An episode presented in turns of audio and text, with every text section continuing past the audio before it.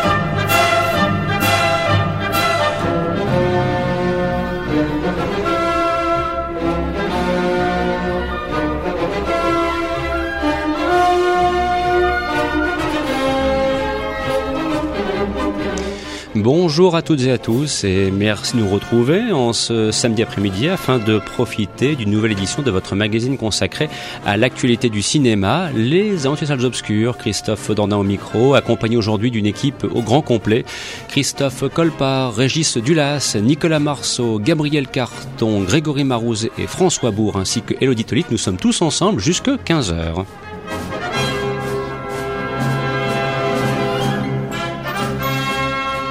Au sommaire de cette euh, nouvelle édition, le panorama cinématographique des deux semaines écoulées. Alors nous tâcherons, c'est quasiment presque une mission impossible, de vous parler des films à voir ou à ne pas voir, en priorité ou pas, c'est selon, qui soient sortis dans les salles obscures les mercredis 25 septembre et 2 octobre.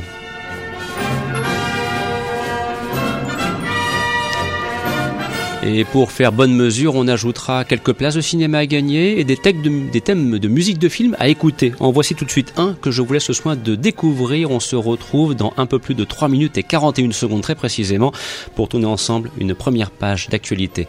Bon après-midi à l'écoute de cette émission.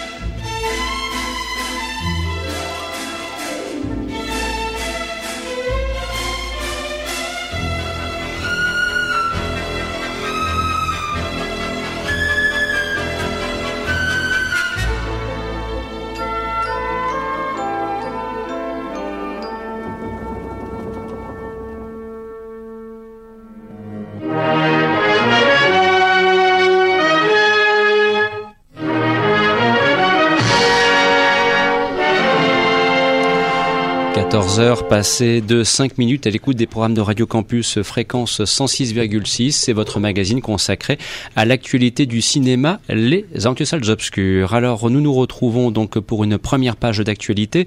Toutefois, nous n'oublierons pas aussi euh, que vous avez l'opportunité de nous suivre sur Twitter, mais ça, François se chargera dans quelques instants de rappeler les quelques règles du jeu à suivre pour euh, vos commentaires éventuels. Euh, sachez aussi que pour ce qui est de la partie concours cinéma, eh bien, nous n'aurons pas l'occasion d'utiliser le centre de Radio Campus parce que le sommaire de l'émission aujourd'hui est, bien trop rempli. Donc euh, les places de cinéma seront à gagner via Internet. J'en reparlerai en cours de programme. Sur ce, euh, nous commençons notre tour de table. Donc, je vais vraiment euh, faire appel à la vigilance de mes co-religionnaires de ce samedi après-midi pour développer un esprit de synthèse et de concision afin que l'on puisse présenter les films dont on souhaite parler pour le bien ou pour le moins bien et qui soit sorti dans les salles le 25 septembre et aussi le 2 octobre. Alors pour l'instant, pour l'instant, nous commençons avec quelques-unes des principales sorties du 25 septembre et une petite question que l'on pourrait euh, normalement se poser qui est toute simple. Est-ce que ça vaut encore le coup d'aller voir un film mis en scène par Woody Allen? Et peut-être deuxième question secondaire, est-ce que c'est encore du Woody Allen lorsqu'on va voir par exemple Blue Jasmine? Voilà, alors qui souhaite éventuellement intervenir en premier? Régis pour ouvrir le avec la synthèse et la concision en tête. La synthèse et la concision. Alors, euh, pour, euh, il a arrêté de nous faire des cartes postales, euh, parce que après, après Barcelone, Rome et machin, donc au moins il est retourné dans son univers.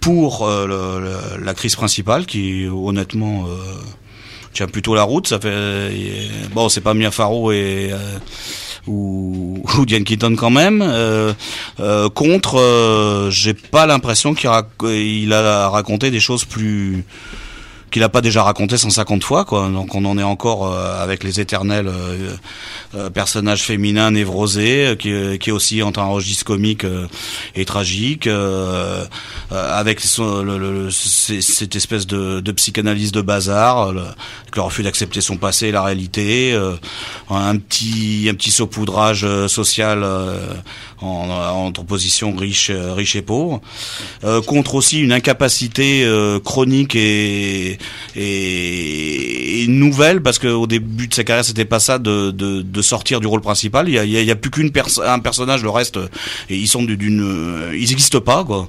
On, on, se plaignait, on se plaignait, euh, on se plaignait de, de qu'on manquait de second rôle, mais là, il n'y a plus de rôle du tout quoi. il y a un personnage, une histoire et rien autour.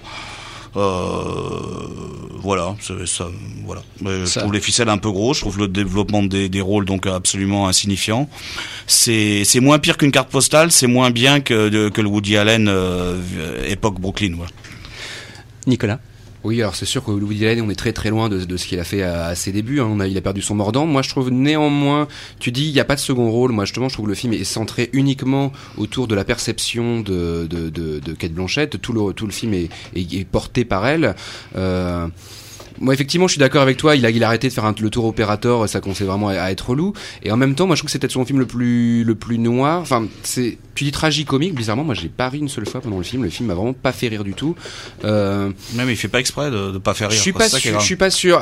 Mais on, on l'a connu très très pauvre en plus dernièrement en termes de cinéma. Et je pense que c'est toujours, euh, ça, ça, il, met en scène des scénarios. Voilà, il, c'est pas un réalisateur. Voilà, il met en image des trucs assez plats. Néanmoins, dans la construction narrative, avec quelques flashbacks euh, qui qui sont assez, assez obscurs au début. En début, on est un peu perdu au milieu de, cette narration. Moi, je trouve qu'il y a quelque chose qui se passe quand même. Kate Blanchett, on l'a dit, bon, effectivement, elle est, elle est, elle, est, elle est assez formidable. Mais moi, le film, je, vais, je, serai pas là la semaine prochaine, ça va me permettre de vaguement parler de la vie d'Adèle, qui dans le côté euh, euh, Histoire d'amour dans deux milieux sociaux différents, la confrontation entre deux, univers. Moi, la, partie que j'ai préférée dans le film de Woody Allen, euh, c'est justement quand on voit la sœur qui est, on va dire, euh, prolo, euh, qui a sa vie de, caissière euh, ultra classique comment elle va être contaminée par les, rêves et les envies et les, désirs de sa sœur et comment elle va se comporter vraiment vraiment comme une garce. Et ce que je veux dire c'est que c'était pas nouveau dans, ce cinéma. Pardon? Non, ce que je voulais dire simplement c'est que il y avait rien de nouveau sous le soleil, c'est ça que je Certes pas nouveau mais je trouvais qu'il y avait quand même une certaine forme de, cruauté et, euh, et, une espèce de, de, vide à la fin qui est, qui est à la fois dans le personnage de Kate Blanchett qui, qui, se retrouve euh, comme elle a commencé au début, c'est-à-dire à parler toute seule dans le vide et en même temps, il y a cette image de d'amour entre le, de la sœur et de, de, son copain qui, a quelque chose de qui est censé être plus pur, plus beau, et en fait qui est encore peut-être encore pire, j'ai trouvé encore plus dérangeant que que Kate Blanchett, qui elle a toujours vécu dans le dans le dans une du grand luxe. Donc voilà, moi je trouve qu'il y a des petits trucs comme ça qui font que le film, c'est pas un grand film. On est d'accord, Woody Allen des grands films, il en a fait plus depuis euh, au moins 20 ans, mais pour moi c'est peut-être le seul depuis Match Point que j'ai suivi avec un, un vrai intérêt. Grégory, avis partagé ou pas? Oui, moi, moi au niveau de la, de la réalisation, de la mise en image du film de Woody Allen, bon, c'est très plat. Je trouve que par rapport à San Francisco, on peut quand même faire autre chose. Hein, si on veut vraiment voir, et c'est peut-être pas nécessairement euh, le premier euh, intérêt du film, si on veut voir des images de San Francisco, il y a d'autres films pour ça. N'empêche que le décor d'un film, c'est tout de même important, et que là, le décor d'un film, du film, il est quand même très en retrait, très pauvre. Alors effectivement, parfois, on a l'impression que ça fait un peu film de télévision, mais dans le mauvais sens du terme. Euh, évidemment, Kate Blanchett, et là, je suis pas d'accord avec toi, je trouve que elle vaut bien Diane Keaton, je la trouve exceptionnelle. Elle est à la fois, moi je la trouve quand même très drôle, à la fois euh, tragique. Le film est caustique, mais ne me semble pas aussi noir qu'un film comme Match Point ou alors le, le, rêve de Cassandre, que moi j'aime beaucoup. Euh, mais je, je, trouve que c'est un film vraiment intéressant. Et par rapport au second rôle, je suis pas tout à fait d'accord non plus. Je trouve qu'il y a quand même une belle galerie de personnages qui permettent justement au personnage de, Jasmine euh, d'exister, et notamment le retour de quelqu'un qu'on a qu'on avait perdu depuis très longtemps et que je trouve vraiment épatant dans le film, c'est Andrew Dice Clay qu'on avait pu voir euh, il y a une, bien 20-25 ans dans Fort Fairlane mhm. de, de Rennie Harlin. Et ça, c'est vraiment une grosse surprise. Woody Allen est allé rechercher Andrew Dice Clay, on savait pas du tout ce qu'il était devenu. Donc moi, j'ai plutôt passé un bon moment. Moi, j'ai pas pensé à certains films. Alors toute, toute proportion gardée, quand on voit le film, à un moment, on est un peu obligé, par exemple, de penser à une femme sous influence, parce qu'il y a aussi toute cette toute cette folie qui est dans le personnage et cette perte effectivement des repères. Euh, et bien évidemment, on est bien en deçà de Cassavetes. Mais comparé, comparé à ce qu'a fait Woody Allen ces dernières années, c'est quand même largement meilleur. Bien, à vous de juger sur pièce et n'oubliez pas aussi, euh, euh, si vous le souhaitez, et je, vais attendre quelques instants le temps pour euh, François d'être pleinement opérationnel, vous pourrez également nous suivre donc sur Twitter afin de nous faire partager des avis. bah, François me dit que c'est bon, donc alors je vais faire comme au temps de l'ORTF, SVP 1111 Roger Lago. voilà, François. Oui, voilà, n'hésitez pas à participer à l'émission via le compte Twitter de l'émission, donc aventurier underscore SO, hein, que vous trouverez donc sur Twitter. ce compte est fait pour vous, entre guillemets. C'est-à-dire que c'est pour vous inviter à venir partager cette émission avec nous, venir commenter cette émission, poser vos questions aux chroniqueurs. Donc n'hésitez pas. Et puis aussi faire partager vos coups de cœur, vos coups de gueule et nous dire aussi ouvertement, on n'est pas d'accord avec ce qu'on vient d'entendre actuellement à la radio. Voilà, c'est quelque... Euh, non, ben oui, mais Régis, il faudra s'habituer, c'est la démocratie. Si euh, via Twitter on nous dit on n'est pas d'accord, ben on s'expliquera. Voilà. Sur ce, nous poursuivons notre chemin du 25 septembre. Alors, je pense que l'on fera grâce euh, de ne point évoquer Players avec euh, Ben Affleck et Justin Timberlake parce que réalisé par Brad Furman, rien qu'à voir la bande-annonce, on a compris que c'est un film qui est totalement évitable. Et c'est dommage parce que la défense Lincoln, c'était pas si mal. Parce que la défense Lincoln, c'était pas si mal. Je veux croire aussi que Two Guns avec Denzel Washington et Mark Wahlberg est quelque chose qui euh, est à réserver pour un dimanche soir sur TF1. Ça fera 8 millions de téléspectateurs ce soir-là, mais. C'est pas sûr. Et encore, et encore. Mais se, se déplacer dans une salle obscure pour, aller, pour une salle obscure, pardon, pour aller voir ce film n'est pas un, un impératif, n'est pas une absolue nécessité. Par contre, c'est vrai que ce qui a dominé le 25 septembre, c'est le nouveau film de Ron Howard, Rush. Alors, euh, voilà, Ron Howard fait un film, et soudainement, on entend, il a fait un grand film. Certains disent même chef-d'œuvre. Bon, enfin, il y, a parfois aussi un petit peu comme ça, on, s'emballe. Mais bon, j'ai entendu très souvent le mot grand film, ce qui, a collé à côté de Ron Howard, lui est arrivé très très rarement. Je trouve que parfois d'ailleurs on était un petit peu trop dur avec lui. Il a fait de bons films. Mais voilà qu'en évoquant la rivalité euh, dans les années 70 entre deux pilotes de Formule 1, en l'occurrence Niki Loda et James Hunt, eh bien, euh, il a réussi. Alors, Régis forcément est, fin prêt. Il a, il a, il a, dirais, les mains sur le sur le volant parce que lui qui est un, passionné de sport mécanique, euh, bah tu as trouvé ton compte dans Rush. Hein. Oui, exactement. Euh, pour, non, mais je suis très content pour deux raisons. C'est que euh, mes petits camarades, mes petits camarades passionnés comme moi, attendaient avec un fusil en, le, film en, en, se disant ah, la voiture, il lui manque l'aileron à gauche, ah, c'est pas la bonne pub, ah si. et ils sont tous restés quoi? Tellement la, reconstitution est d'une justesse absolument hallucinante. La, la, la, la, Ro- Ron Howard, Ron Howard, on, on- tu disais, ouais, mais le problème, c'est c'est c'est c'est juste un tâcheron dans le sens réel du terme. Ça veut dire que non, mais il n'est pas, il n'est pas responsable de, euh, non, il n'est pas responsable de ses scénarios. Donc la qualité de ses scénarios, c'est une chose. Mais par contre, c'est un garçon qui travaille, qui travaille sur le sujet. On lui a dit, euh, tu fais un film sur la NASA, euh, il manque pas un boulon dans Apollo 13. Et il, te fait un film sur la euh, sur la sur la Formule 1 euh, de, de 1976. Il, il, il, man- il manque pas un écrou. Ça pour ça, euh, c'est une chose. Euh, le, mais euh, que ça que, ça passionne les les, les, quelques centaines de milliers euh, voire moins de de, spécialistes parce qu'il faut avoir 50 ans, faut s'intéresser à la Formule 1, euh, faut faut faut être nostalgique comme comme moi, c'est passionnant et, ces gens-là sont restés quoi en, en admettant ouais euh, chapeau le Ron, il a fait un bon film. Mais moi ce qui me passionne le plus, c'est que les gens qui en ont rien à battre de la Formule 1 qui, qui, a, priori euh, ne s'intéressent pas au sport automobile euh, peuvent trouver leur bonheur dans ce film-là. Parce que au-delà du film sur la, sur la, sur la reconstitution d'une époque je parle pas de la Formule 1 d'une époque parce que tout y est hein. les costumes les villes la, façon de parler le, le, le, le- le- les à côté parce qu'on parle aussi on parle aussi de Richard Burton on parle de, de Kurt Jürgens pour ceux qui s'intéressent au cinéma. On parle de tout ça. Mais c'est aussi euh, la tragédie antique abs- euh, absolue. C'est c'est l'éternel film entre le besogneux et le le génial. Entre un Niki Lauda qui est un qui est un qui est un besogneux qui est un type qui travaille euh, qui Qui a pas une très belle gueule. qui a pas une très belle gueule. Il avait se fait appeler face d'Ora euh, Puis après, euh, ce par- sera par- pire, d'ailleurs, hein. par son adversaire. Non mais d'ailleurs c'est magnifique. Il y a une scène magnifique où euh, où James Hunt euh, euh, pour se faire pardonner arrive en sortant une phrase magnifique où il dit euh, finalement t'as pas perdu grand chose parce que t'étais déjà moche avant. Hmm. ce qui c'est une espèce de, de, de, de- déclaration d'amour absolument phénoménale euh, à l'encontre. Mais c'est c'est aussi une tragédie antique euh, en, j'ai entre un besogneux et un génie euh, c'est- un film d'une du qui, qui est capable de de recentrer son su- sujet là-dessus et, et, et- et de, de faire un, un, un pur produit à la fois cinématographique et, presque et presque philosophique en, en- en- sur ce, ce qu'est la vie sur ce, sur ce qu'est sur ce qu'est les amours sur ce qu'est les sur ce qu'est le temps qui passe sur la mélancolie. Le film se termine avec une vraie mélancolie. On, on se dit bah oui parce que on revoit Niki Lauda maintenant qu'il est le survivant. Il aurait dû être le il aurait dû être le mort. C'est lui qui a survécu à tout ça. Euh, je veux dire on- Qu'est-il arrivé à James Hunt Il s'est perdu dans ses turpitudes. euh, non, non, J- J- James Hunt a été, James Hunt a, a gagné le championnat, ce championnat du monde en 1976. Euh, ensuite, a fait des très mauvais choix. Il est allé chez Wolf, euh, qui était une écurie canadienne qui ne marchait pas. Il a, il a préféré arrêter complètement la Formule 1. Il est devenu euh, presque un Frost. Euh, on, euh, quand on parle du dernier grand film de Nixon, qui était Frost Nixon, et il est devenu un animateur euh, de, de télé à la Vincent Cerruti. Euh, et, et puis, euh, et puis c'est un, c'est un garde de sang des années 70, ça veut dire euh, euh, drugs, sex and rock and roll. Et il, il, il, a, il a brûlé les trucs par les deux bouts. Il est mort à une 40, euh, à à 45 ans du- d'une crise cardiaque pour, pour avoir euh, pour avoir vécu une vie de de, de, de météore. C'est un- c'est un personnage passionnant, James Hunt, et, et, et le film est absolument passionnant dans ce qui ce qu'il représente comme comme comme, comme enjeu, comme, comme vision du monde. C'est un très très beau film. Et c'est pas un film sur la Formule 1. Grégory? Alors moi, je suis justement l'archétype même de la personne qui ne connaît strictement rien à la Formule 1. Euh, J'aimerais bien y aller une fois pour voir au moins une Je fois. t'emmènerai, promis. Merci. À quoi ça ressemble Je te faisais, tu voyais l'appel du pied. Et euh, mais c'est vrai qu'à la télévision, ça, ça m'ennuie profondément. Et alors là, on va pas dire que c'est un miracle pour Ron Howard parce que euh, il a quand même fait des films. Moi, je trouve qui tiennent la route. Et surtout, il nous avait offert il y a quelques années effectivement ce Frost Nixon qui, est- qui est vraiment un très grand film politique comme on le- en faisait le dans même, les années c'est le 70. même scénariste. Hein, Même scénariste, ouais, ouais. Mm.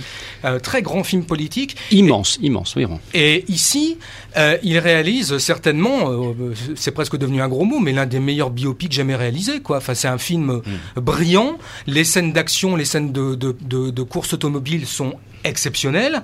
Euh, c'est aussi une très très belle histoire d'amitié parce que c'est une histoire de rivalité, mais c'est avant tout une très belle histoire d'amitié. Il réalise à faire, euh, grâce à- au personnage de Nika- Niki Lauda, de rendre euh, Daniel Brühl pour une fois vraiment très convaincant parce qu'il était quand même relativement transparent, moi je trouve.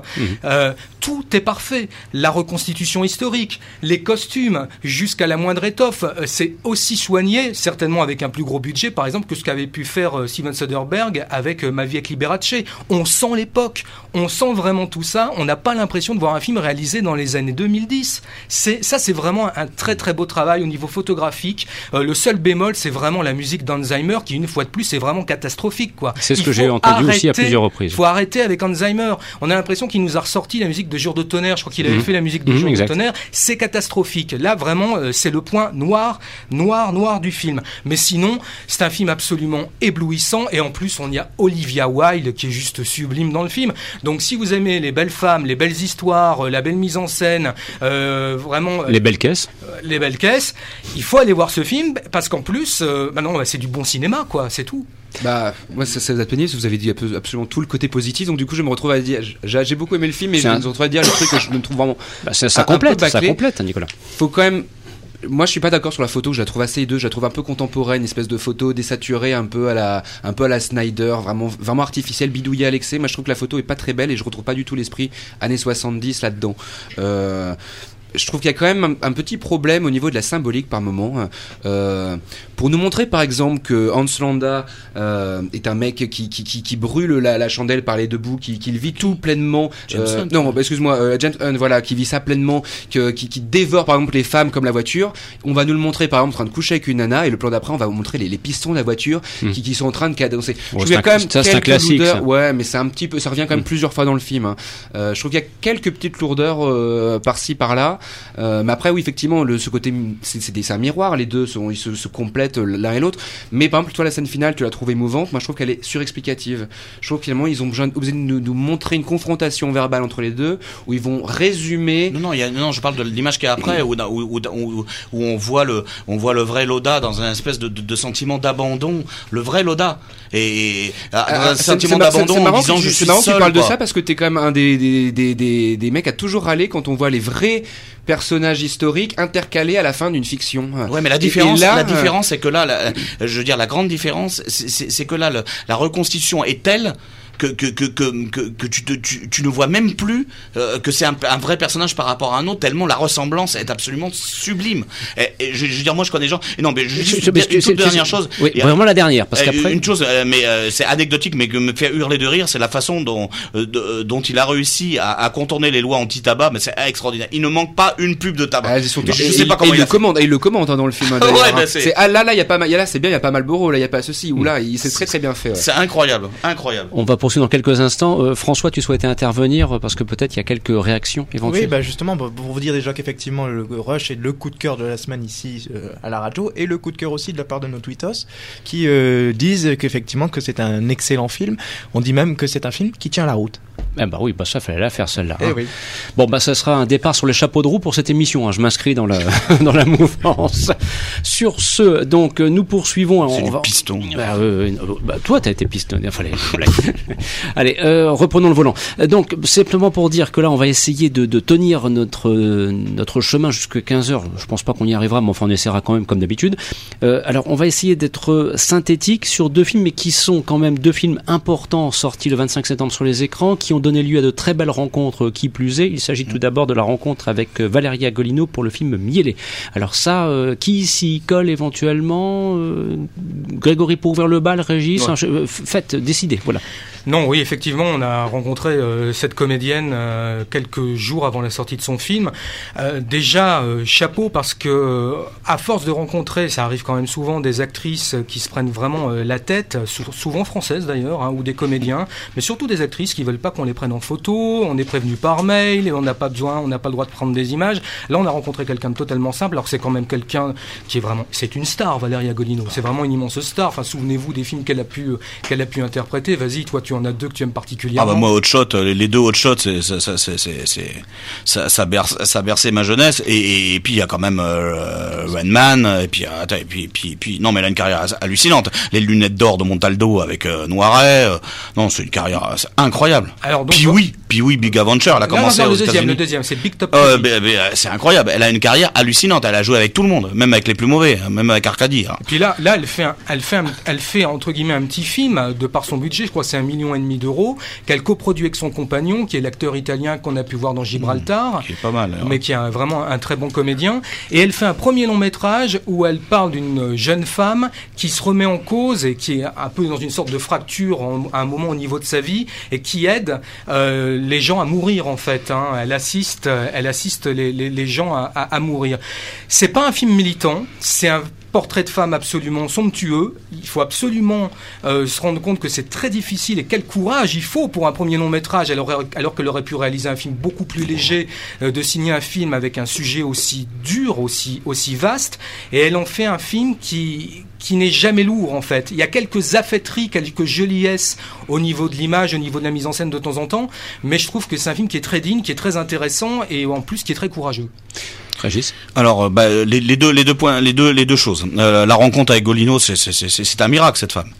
Euh, c'est, un miracle. C'est, une fille, c'est une fille à la fois d'une simplicité, une beauté absolument incroyable. Et c'est, une leçon de vie euh, euh, de l'humanité. Elle est quand même née en 66. hein. C'est encore une jeune fille, un- une espèce de force comme ça et de faiblesse. C'est une personne extraordinaire. C'est un des, un une des plus belles rencontres que j'ai fait, euh, que j'ai faites. Euh, le, le, le, film, moi, j'ai, j'ai pensé à un autre film qui était exactement le même, qui était euh, sur le même sujet, qui était Rendez-vous avec un ange avec euh, Sergi Lopez et, Isabelle Carré. C'est un film sur le sur l'euthanasie, bah, euh, sur ce genre de choses. En effet, il faut être extrêmement courageux pour faire pour faire.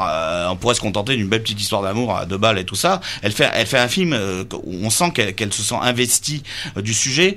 Je suis je suis pas entièrement euh, positif sur le film. Je trouve qu'il y a des, il y a, il y a les défauts de certains premiers films. Je crois qu'elle, elle, elle aime filmer, elle, elle aime ça. Donc euh, certaines scènes sont un peu trop longues, un peu trop, euh, on pousse un peu trop le, le, le, la scène jusqu'au jusqu'aux limites de, de, de son utilisation. Euh, ça, ça manque un peu de concision, mais mais mais, mais euh, ça empêche que ça manque d'épuration. Pense, euh, je pense que ça empêche le film d'être d'être sur le fil du rasoir tout le temps et euh, il se perd un peu. Mais sur, ce, c'est un film très beau, euh, à la fois très simple et très complexe. C'est c'est c'est et c'est et quand on voit qu'elle commence sa réalisation par ça, on peut se dire qu'elle a, elle a autant d'avenir en tant que réalisateur que qu'elle qu'elle continuera sans doute à avoir en tant que comédienne. Avant de revenir euh, vers toi, Régis, pour le film de François Dupéron, Mon âme par toi guéri, un petit chemin de traverse, euh, si j'ose dire, en évoquant une réalisation de Emilio Estevez avec Emilio Estevez et Martin Sheen dans les rôles principaux. Il s'agit de The Way, la route ensemble. Alors, euh, Christophe, un bref aperçu euh, concernant ce, film. C'est donc la sixième réalisation pour Emilio Estevez, qui met en scène son propre père Martin Sheen, et en même temps rend hommage à ses origines espagnoles, dans un film qui est vraiment très euh, très, beau, très... vraiment un beau film indépendant, plein de... Sur, on, a vraiment envie de prendre, de prendre la route sur le chemin de Saint-Jacques de Compostelle. Je trouve que c'est c'est très bien fait, c'est ça tombe jamais dans le dans le mélo, euh, c'est toujours très très juste. euh, Moi, ce que je- Martin Sheen joue ça d'une justesse incroyable. C'est euh, les, les décors sont magnifiques. C'est c'est un film qui a été tourné il y a trois ans, qui sort que maintenant, et je trouve euh, je trouve que c'est vraiment très mais vraiment d'une d'une sincérité de d'une sincérité vraiment magnifique. Moi, je l'ai même préféré largement au film de Colin Serrault, euh, Saint-Jacques euh, la Mecque, Mhm. parce qu'il est beaucoup plus beaucoup plus tendre, beaucoup plus subtil. Et- Ça va moins dans l'humour. Et puis, et de préciser que c'est vrai que ce film a mis près de trois ans pour trouver une distribution, en tout cas en France. Ça, Oui. au moins, il faut le signaler. euh, Oui. on, a, on a cette chance quand même d'avoir une offre suffisamment large pour pouvoir en profiter. Voilà donc pour euh, une petite évocation de, de, de The Way, donc euh, réalisé par Emilio Estevez. Euh, toujours dans les films sortis le 25 septembre, parce qu'il est presque 14h30. Donc il y a aussi le, le François Dupéron euh, euh, qui a donné lieu là aussi. Alors je vous laisse le soin d'aller. on, on l'a pas encore évoqué parce qu'on a on a eu une fin de semaine ici particulièrement agitée. Euh, le quotidien du cinéma a changé de visage. Je pense que là maintenant, vous le savez si vous êtes rendu sur place, n'est-ce pas? Il a changé de présentation et donc vous pouvez notamment profiter de cette magnifique rencontre avec François Dupéron. Et je sais que c'est une rencontre d'une très grande qualité, d'une très grande densité. Un belle interview, hein, Régis. Ouais, c'est un grand personnage aussi du Perron. hein. Ouais. Sacré bonhomme. D'abord grand romancier. Mhm. Faut pas oublier. Faut, lui, c'est ce que c'est que l'écriture. Hein. Un- Quelqu'un qui a écrit un livre comme Le Grand Soir sur euh, Courbeck. J'espère qu'un jour il adaptera au cinéma parce que c'est. Mais il le dit lui-même que c'est très difficile pour lui d'être financé actuellement, qu'il a un Ah, souci. euh, non mais ça faut, ça faut euh, je, je, je laisse du Perron je dis là euh, Oui. je, je suis pas là forcément pour faire la pub du quotidien même si mais franchement allez voir ce qu'il dit Mhm. sur le sujet et sur la production en France C'est édifiant. hein. c'est édifiant c'est malheureusement édifiant C'est plus facile de trouver du pognon pour du cobu que pour le grand soir, quoi. ah ouais sorte. non mais il explique des choses passionnantes quand tu quand tu vois que ce, ce garçon vient de la chambre des officiers Hum, grand film, très grand film. sublime film avec du soleil incroyable. Euh, D'après un de ses amis, euh, Duguin, Mhm. euh, qu'il a, qu'il a, qu'il a fait drôle d'endroit pour une rencontre qui était plutôt, euh, ça a commencé très très fort sa carrière. Et et là il fait, et là il fait un film sans argent euh, parce que parce que voilà, parce que à, à Fréjus, une ville que je connais bien en plus. Euh, avec euh, mais mais euh, là on se dit que le, le, le talent et, et, et et le- manque de moyens euh, décuple la capacité de, de la, la capacité de création quoi parce que euh, il se retrouve avec deux acteurs sublimissimes il y a quand même Gadebois qui est un acteur euh, enfin, on l'avait vu dans dans, dans Angèle et Tony, on- que ce garçon est capable de faire. Euh, il, récu- il, récu- il donne un rôle magnifique à, Céline Salette, euh, qu'on qu'on qu'on avait vu euh, qu'on avait vu récemment euh, Dans la Polonide, hein. Dans la Polonide. Mais je pensais le film où elle, je pensais le, le, le- au film où elle joue une une, une bonne sœur qui qui se qui balance un réseau de résistance là. Je sais pas si tu te souviens de ce film là. Ah J'avoue que j'ai un trou. mais Non bon. bon, on- on- enfin, En tout voilà. cas, c'est une grande comédienne. En tout cas, c'est une grande comédienne et c'est un grand film Ah, tout simple, d'une humanité absolument euh, phénoménale. C'est c'est un beau film et sur sur sur presque rien et sur presque tout quoi. Mais c'est un très très joli film. Non, ce qui est formidable, c'est qu'effectivement, à partir du moment où on se rend compte qu'il se dit qu'il n'a pas de moyens, que ça lui décuple les moyens quoi. Ça- voilà, là- là, on se rend compte, effectivement, là, c'est l'exemple qui nous prouve que, la con- que de la contrainte peut naître une grande liberté. Et, et voilà, il, il se fout des carcans. Il y va, son film est parfois trop long, mais c'est pas grave. Euh, il tente des expériences. À son âge, il a plus de 60 ans. Il pousse encore, il cherche, et il va chercher. Il va rechercher, par exemple, un, un très grand chef opérateur, Yvan Gelou, qui a quand même fait l'image de, de tous les matins du monde. Chabert. Euh, Voilà, qui a réalisé aussi Les âmes grises, qui est vraiment un, un- un bon film. Euh, Et Angelo est au cadre.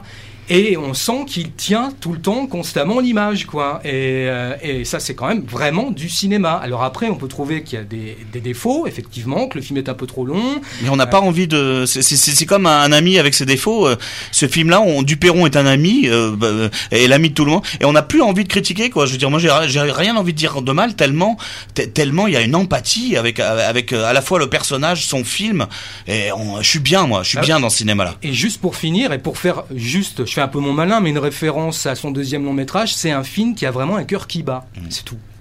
Voilà qui est dit et qui conclut donc la, première partie de, cette émission. Dans quelques instants, juste après avoir entendu une partition musicale composée par Jerry Goldsmith pour la malédiction deuxième chapitre, c'était avec William Holden notamment dans le rôle principal, qui remplaçait Gregory Peck, eh bien nous retrouvons donc Gabriel pour nous intéresser à The Insidious chapitre 2. On parlera aussi euh, rapidement de Machete Kills avec Christophe. On évoquera aussi Diana. Bref, c'est pour vous un petit peu vous indiquer où là on vous attend du côté de Twitter.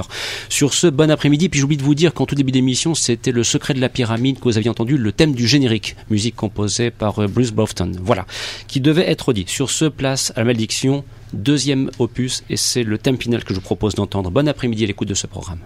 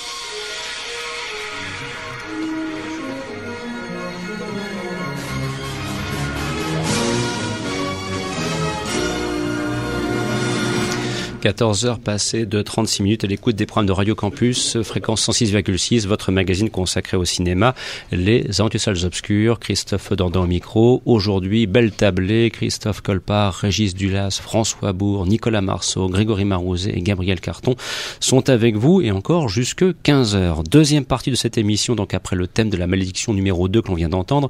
Alors, je vais tâcher de rien oublier. Euh, on va peut-être, euh, si je vais me permettre de solliciter François tout de suite pour euh, la partie, je dirais, un peu concours et, festival, si ça ne te dérange pas. Si tu veux bel et bien l'annoncer en prenant le micro, ce sera mieux. je te rassure tout de suite. Voilà. Alors, il y a un festival donc qui débute ici, organisé par les rencontres audiovisuelles. C'est consacré donc à court-métrage, animation, bref, quelque chose d'important sur l'île. Voilà, c'est le Festival international du court-métrage de Lille qui se déroule du 9 au 13 octobre. Il y a une centaine de films courts venus du monde entier qui seront proposés au public durant ces cinq jours de, ben, j'ai presque envie de dire de festival, voilà, -hmm. tout à fait, tout simplement. Et on va vous proposer à gagner des places euh, via le site lequotidienducinéma.com puisque le standard ici aujourd'hui n'est pas disponible. Donc il y aura cinq fois de places à gagner pour la nuit de l'animation qui se déroulera vendredi 11 octobre au théâtre Sébastopol, Sébastopol pardon, dès 21h. En fait, c'est 9 heures de films d'animation qui vous seront proposés et donc voilà, c'est toute une nuit à passer en compagnie des films d'animation. C'est une organisé par le festival, c'est au cœur du festival international du film court. Et donc voilà, 5 fois de place à gagner pour le vendredi 11 au théâtre Sébastopol dès 21h. Ce Et sera sur le site lequotidienducinéma.com. Voilà, donc on, on, va mettre ça en ligne dès ce week-end. Et puis, si vous le souhaitez, vous pouvez déjà commencer à essayer de tenter votre chance pour gagner donc ces 5 fois de place euh, en répondant à la question suivante via Internet à l'adresse suivante rédaction at le quotidienducinéma.com. La question, la voici. Nous avons euh, évoqué le film Rush et donc euh, on vous demande simplement de nous, rappeler, le nom du réalisateur de ce film. Voilà, la réponse me semble-t-il est assez facile et attendue à l'adresse suivante rédaction tout attaché le quotidien du cinéma.com. Voilà qui devait être dit. Sur ce, c'est parti. Alors James Wan, dont on le reverra prochainement dans la franchise Fast and Furious, si je ne dis pas de bêtises, pour le septième volet. Entre temps, il nous revient avec Insidious, chapitre 2. Alors ça, dès qu'il y a de l'insidieux, Gabriel s'y colle. Bah oui, et James Wan nous gâte surtout. Euh, après Conjuring qui est sorti en août dernier, euh, on a droit euh, dès début octobre à Insidious chapitre 2. Et s'il s'agit de son dernier film d'horreur, alors je pense qu'il a gardé le meilleur pour la fin, parce que ça, a tout d'une apothéose. Alors on pourra toujours dire que depuis La Maison du Diable, c'était en 63, c'était grand film de Robert Wise, La Maison Hantée a pas tellement changé. Mais en même temps, c'est pas ce qu'on lui demande. Toujours les mêmes schémas, toujours le même type de personnage, le même jeu avec la cellule familiale, comme c'est apparu avec Burnt Offerings, ou euh, plus, plus généralement avec la saga des Amityville, ou avec Poltergeist d'ailleurs. Et on a beaucoup dit d'ailleurs, euh, et Wan lui-même, que ses influences étaient à chercher de ce côté-là. Et Insidious empruntait d'ailleurs euh, généreusement à des classiques comme Poltergeist ou The Entity. Et on aurait pu craindre que euh, ce chapitre 2 soit à Insidious ce que Poltergeist 2 est au chef-d'œuvre de Toby Hooper et Steven Spielberg, c'est-à-dire une suite qui se contente de reprendre grosso modo le principe et d'en faire quelque chose qui soit ni plus ni moins qu'un spectacle familial réduit de 40 minutes par un comité de censure euh, soucieux de vendre le film euh, à des grands, des grands multiplexes. Conjuring était fortement marqué par ses influences et renvoyait euh, sans cesse à Amityville 1 et 2, Amityville 2 qui lui-même renvoyait à l'exorciste. Euh, mais ici, One tient parfaitement les rênes de, ses, de son rejeton et on reconnaît dans, le, dans les voyages vers le lointain de, des parents de, de ceux vers l'autre côté de la jeune Caroline dans Poltergeist. Mais le potentiel de la chose est ici parfaitement exploité. Et qu'en est-il de la terreur? Du coup, eh ben, elle est vive, elle est là. Euh, exit le grotesque enfantin de Lipstick Face qui euh, planait sur le premier Insidious, qui était issu des peurs d'enfants, les monstres du placard, sous les lits, etc. Pour ici, toujours un aspect grotesque, mais beaucoup plus adulte, beaucoup plus dérangeant. Et euh, j'admets qu'on a beaucoup plus peur de croiser Parker Crane d'Insidious 2 que le Lipstick Face au coin d'une rue. Le Lipstick Face du premier.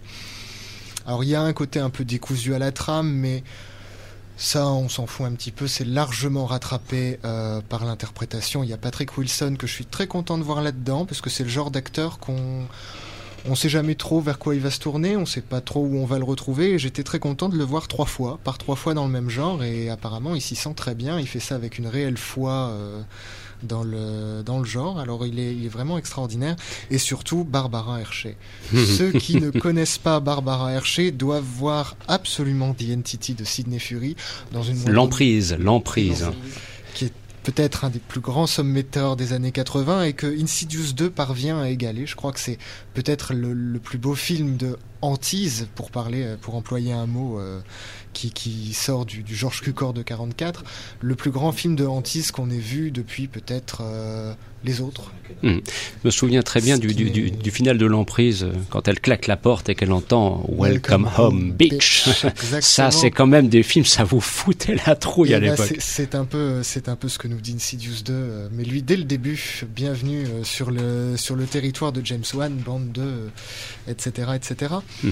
Et il faut dire qu'il n'y a aucun temps mort. Il n'y a aucun temps mort, on n'est jamais sorti du film, euh, à part peut-être par les rires des ados derrière, parce que c'est dommage, le film chez nous euh, ne passe que euh, à Villeneuve d'Ascq, ouais. uniquement en VO, ce qui laisse la porte ouverte à tous. En les... VF, en VF. en VF, pardon, oui, ce qui laisse la porte ouverte à tous les teenagers qui ne font que manger et rigoler pendant toute la séance, quelle que soit l'heure à laquelle on y va. Et si on ajoute à ça la partition discordante de Joe Bichara qui fout la trouille à elle toute seule, euh, la mise en scène qui est d'une élégance rare, franchement, on s'attend même plus à voir ça dans un film d'horreur aujourd'hui.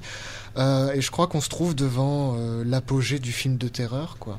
Et à, à, côté de ça, le premier Insidious passe juste pour une entrée, une très longue, -hmm. une très longue introduction à ce qui est vraiment le plat de résistance. C'est un très très très très très bon film. Alors à ceux qui diraient encore, pardon, je t'en prie. deux secondes et je termine, à ceux qui diraient encore que ça sent le déjà vu, euh, je leur opposerai Suzanne Liandragig, allons chercher parmi les grands penseurs du cinéma, qui a dit que la maison hantée était le lieu du souvenir. Oui, je dis grand penseur, bon, Suzanne Liandragig petit grand penseur, petite grande penseuse. Enfin, euh, elle pense déjà, c'est bien. Euh, que la maison hantée était le lieu du souvenir, de la mémoire. Et qu'est-ce que la mémoire finalement, sinon le théâtre du ressassement par excellence?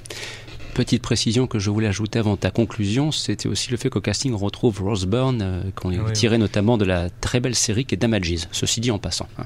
Euh, Grégory euh, Non, non, c'était juste pour dire que Barbara Hershey, ça avait été un, des, oui. un de mes plus grands fantasmes d'adolescent, qu'effectivement quand on voit l'emprise, quand on a 13 ou 14 ans, c'est quand même un grand choc. Et puis après, si vous n'avez pas vu, si vous avez la possibilité de le voir dans de très bonne qualité en Blu-ray, je crois qu'il doit exister en Blu-ray, en tout cas j'espère, revoyez surtout l'étoffe des héros. Quoi, parce ouais. que, Grand, très grand. Très très grand film de Philippe Kaufman.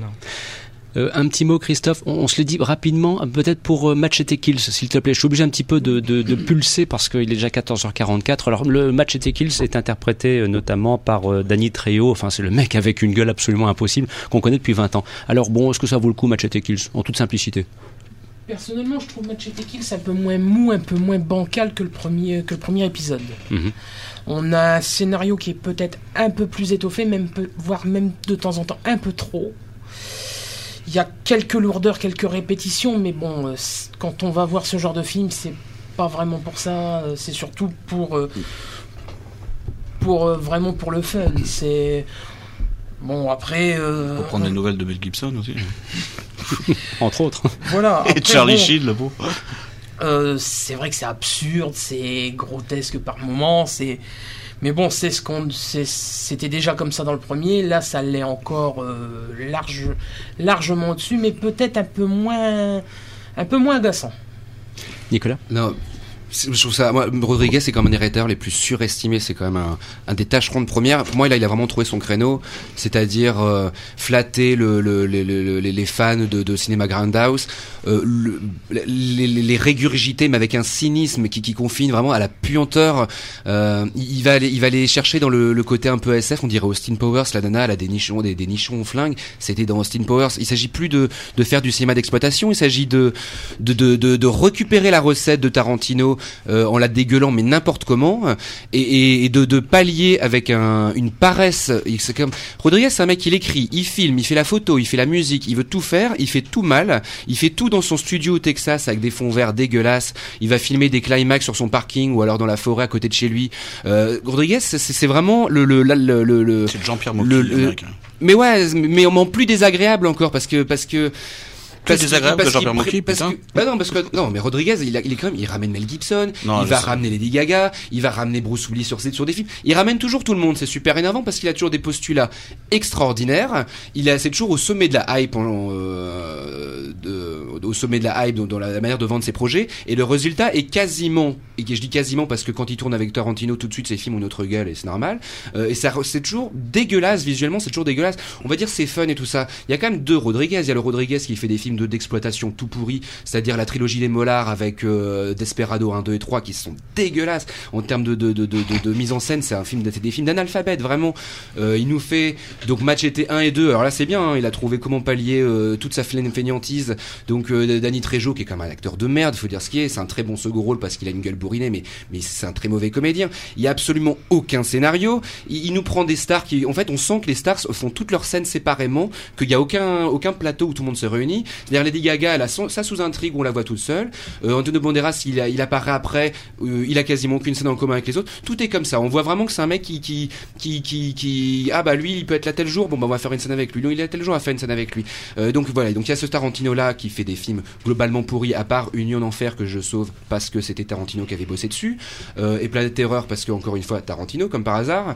Et il fait aussi beaucoup de films pour enfants. On n'en parle jamais de ces films pour enfants là. Pourquoi? Parce que déjà c'est des purs chandons. Il nous a quand même fait 4 Spy Kids, 4 c'est horrible. Ça, le c'est pire, je crois que c'est le troisième en c'est 3D infernal. avec Stallone. Ouais, c'est infernal. honteux, On- on- honteux. quand on voyait Stallone là-dedans, on se disait non, pas ça, pitié quoi. Le, pire relief de tous les temps. Oh, Ah ouais, non, mais c'était à quelle vomir. Parce que euh, dans la, fait à la méthode de Sin City, mais sauf que Sin City, c'était voilà, on va tout filmer sur fond vert, puis je, regardez, je vais vous donner la BD, les- mes, mes infos gratis, vous allez recopier la BD et vous allez combler les trous. Dans Spy Kid, il a plus de BD de Frank Miller derrière pour euh, se support, pour, euh, pour assister une mise en scène. Et donc on obtenait voilà cette espèce de, de, de painting numérique, mais vraiment à vomir. Et il a refait un film qui s'appelle Kids, qui est même pas sorti en France. Personne n'en parle. Et je crois que personne n'en parle parce que, eh ben, ça aide de pouvoir véhiculer l'image d'un Rodriguez qui serait, euh, qui serait, oui, rentre dedans, un peu, Un peu transgressif, badass, tout ça. quoi. Il l'est pas. Machete, c'est un personnage qui a apparu dans les Spy Kids, je tiens à le rappeler. C'était le, le cousin de, de, de- de- d'Antonio Banderas dans, dans, la, dans, dans, Spy, dans, dans le truc. Et en même temps, et là c'est là que le film me met vraiment en rogne, c'est que le On film sent. être mal fait, Non, on, on le insupportable, sent vachement zen. prétentieux, feignant, et ben il a malgré tout réussi à la fin à me donner envie de voir le troisième. Pourquoi? Parce que c'est très con. C'est parce qu'il a des concepts cons, mais le problème c'est qu'il les assume pas. Donc le troisième, c'est on va envoyer Machete dans l'espace. Donc voilà, on a Machete avec une machette en sabre laser et qui va aller se fighter contre Dark Vador quoi. Ah, si c'est aussi Alors, bien que Jason dans l'espace. euh, Bah forcément on a envie de le voir et c'est là que c'est énervant parce que avoir des bonnes idées parce qu'il il a, il a parfois des bonnes idées même dans les Spy Kids il y avait des bonnes idées Euh, mais c'est juste voilà quand on est feignant qu'on préfère jouer à la PlayStation ou, ou jouer de la guitare sur un plateau et bah voilà on, on fait pas un film tout simplement Regardez l'heure, 14h49, il faut faire vite maintenant. Non, mais faut quand même. C'est un mec, il aime bien être sur un plateau, dormir et puis jouer de la guitare. Voilà. et, Euh, moi j'attends, moi j'attends la dépénalisation du cannabis pour regarder ces films. Et il faut pas oublier que c'est aussi la pute des frères Weinstein, hein, parce que très souvent il va aller re- re- re-shooter les films que les frères Weinstein remontent, notamment Mimic, c'est c'est comme lui qui a pourri le film de Guillermo del Toro. Donc voilà, Rodriguez il a vraiment cette espèce de, de ladino gangsta cool, c'est tout le contraire, c'est tout le contraire.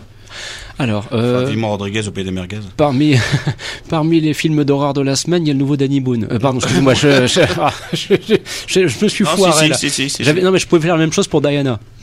Ah bah, Ah oui, oui, les- ah oui, oui. Et Danny Bon, Boone alors- rencontre Diana, Alors ça bon, va bien. euh, bon, Danny Boone, le nom du volcan, je vais pas m'y coller parce que là, euh, j'ai pas envie, c'est un truc euh, imprononçable et ça m'épuise trop à la radio. Bon, est-ce que ça vaut le coup? Est-ce que c'est marrant? Est-ce que c'est une comédie sympa? Est-ce qu'il y a un petit quelque chose ou bien Régis Est-ce qu'on peut s'en passer quoi, Tout simplement, voilà.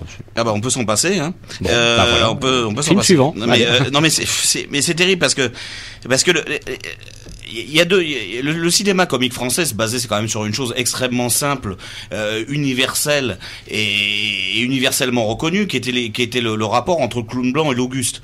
Euh, je, euh, je veux dire, Ouri a fait tout son cinéma là-dessus. Ap- après tout, le, le, ra- le rapport Louis de Funès d'un côté et, euh, et Bourville de l'autre, c'était ça. C'est-à-dire que le, le, le, niais d'un côté, le méchant de l'autre, euh, tu les réunis dans un dans un lieu, tu fais à la rigueur un road movie comme comme comme, a- comme, comme est le, la grande vadrouille et, et Ou le tu- et- ou le ouais, qui étaient les deux premiers exemples du genre. Et mais mais tu mais tu blindes le truc avec des dialogues euh, époustouflants, avec des acteurs qui tiennent qui tiennent la route, qui sont des génies d'improvisation, mais qui n'improvisent pas, qui sont capables de, de parfaitement maîtriser le chose. Et, et, des centaines d'autres choses. Là, tu arrives à un film, euh, tu, tu, veux faire la même chose, tu fais un espèce de road movie, mais alors on s'en fout complètement, ça se passe, euh, euh, c'est incroyable. Tu, tu fais un couple qui a priori aurait dû tenir la route parce que Danny et, et, Valérie Bonneton se connaissent depuis très très longtemps, donc ils devraient avoir des, des, des atomes crochus et tout ça. Et puis tu arrives à une chose comme me disait Grégory, euh, où, le, où, le, personnage féminin principal est carrément antipathique. Alors t'es t'es, t'es, t'es carrément antipathique, mais pour être antipathique et drôle, faut juste s'appeler Louis de Funès, sinon c'est pas possible. Mmh, il y en a, oui, c'est quasiment absolument impossible. Quasiment le seul qui soit. C'est pratiquement le seul. Et tu fais une bouillie. Alors euh, et c'est vraiment pour une fois là, c'est vraiment le truc. Ça n'a pas de rythme, ça n'a pas de sens, c'est pas drôle. Et, et, et tu dis euh, tous les gars qui sont dans la bande annonce, c'est vraiment le cas quoi. À la rigueur, la bande-annonce, bon, tu dis, oh, marrant, mais après, il n'y a plus rien, c'est de, c'est de, de, de la, c'est de, du pipi de chat. Grégory, euh, juste avant qu'on entende Grégory, pardon, François, un petit mot. Euh... Oui, ben justement, pour confirmer ce que disait un petit peu euh, Régis, c'est-à-dire qu'effectivement, c'est un film à marketing. D'ailleurs, on le sent un petit peu, dans, même dans, dans l'interview que nous avons eu la chance de réaliser et que vous pourrez voir sur le site du quotidien. C'est deux acteurs qui se connaissent très bien, qui font un numéro ah, quand euh, ils sont en promotion. Pas, voilà, effectivement. Et puis, bah, tout, tout est dans la bande-annonce. C'est un film qui est fait pour attirer une première vague de spectateurs, faire le plus d'entrées possible dès, le, dès le, premier mercredi, et qui ensuite malheureusement souffre d'un bouche à oreille très, assez mauvais. On va dire. Alors laissons le volcan se, reposer parce que euh, Grégory, j'accélère hein, pour des raisons de, pratique. Un petit mot sur Parkland éventuellement, puisque tu, souhaitais le, le, ah, signaler, et puis après il y a la vie domestique, on me met, on me met au loin la vie domestique. Je vais, je vais faire très vite parce que je sais que Régis c'est l'historien de la bande, mais Parkland, je trouve que c'est vraiment un, un film intéressant parce que ça nous montre effectivement, euh, j'allais dire, la cuisine interne, entre guillemets, de l'assassinat de Kennedy, avec des choses que moi je ne connaissais pas, absolument pas, notamment euh, sur la mère de Lee Harvey Oswald euh, et d'autres personnages qui gravitent autour de Oswald, qui gravitent autour des Kennedy. Je, trouve que c'est un film, un petit film en termes de mise en scène qui est assez modeste, mais qui est vraiment intéressant. La seule chose, c'est que quand on voit le film une fois de plus, on a l'impression que vraiment Kennedy c'était Jésus, quoi. Oui, ça c'est bon les, les, historiens pourraient se, se charger de, de, de, nuancer ce, ce propos. Euh, nous poursuivons avec euh, la, la, vie domestique, euh, Nicolas. Donc c'est interprété par Emmanuel DeVos et Julie Ferrier. Très rapidement, hein, parce que j'y suis allé hier. Je sais pas pourquoi j'y suis allé, parce que Emmanuel DeVos, Emmanuel DeVos, je la supporte pas. Je me dis, je vais plus voir un film avec Emmanuel DeVos. J'y suis allé. Eh bien, bien mal on a pris à ma gueule, puisque c'était insupportable. c'est basé d'un roman américain qui s'appelle Arlington Park, qui, qui, traiterait du quotidien des, des enchantés de, de, de, bourgeoises de banlieue. trop posé en France avec Emmanuel Devos, donc Julie Ferrier, Natacha Régnier, Elena Noguera.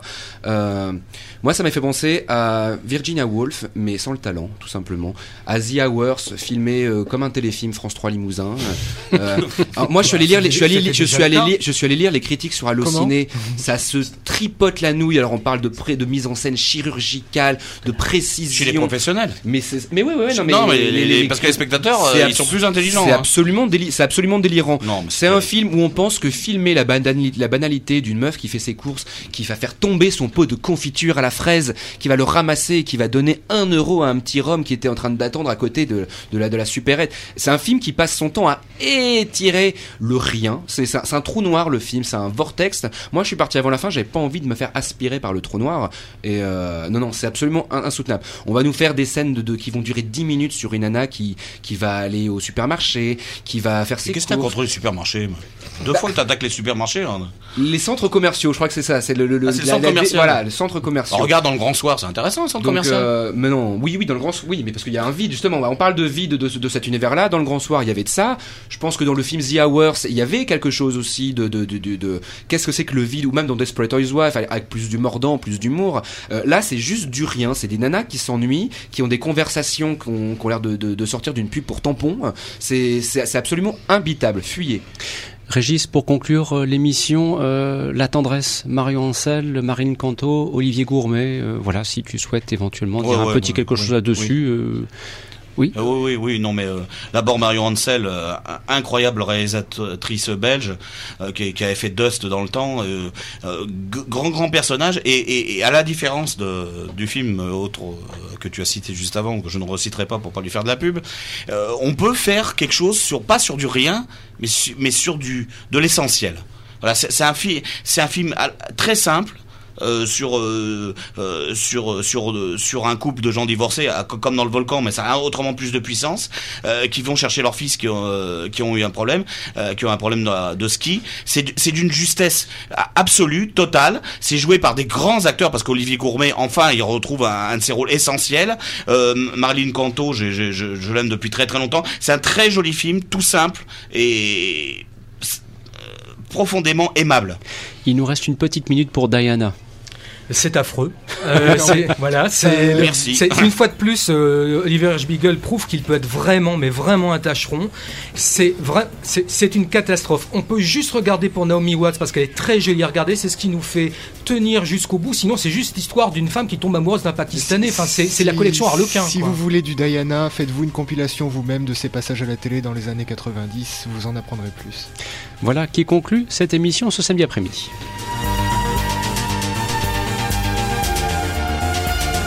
Vous écoutiez Les Salles Obscures, un programme proposé, présenté par Christophe Dordain. Un grand merci à Christophe Colpart, Régis Dulas, François Bourg, Nicolas Marceau, Grégory Marouzet et Gabriel Carton. Vous pouvez nous suivre sur le quotidien du cinéma.com. Malheureusement, à partir de 15h, Dominique Jolivet ne sera point des vôtres, donc vous pourrez profiter des programmes musicaux de Radio Campus. Et à partir de 16h, une nouvelle, une nouvelle émission pardon, va commencer sa carrière sur le campus consacrée à la musique brésilienne. Entre autres, il s'agit de Tropicalia. Voilà qui devait être précisé. Et de vous souhaiter un excellent week-end avec nos programmes. Rendez-vous samedi prochain pour de nouvelles aventures Merci de votre fidélité et de votre patience. Au revoir.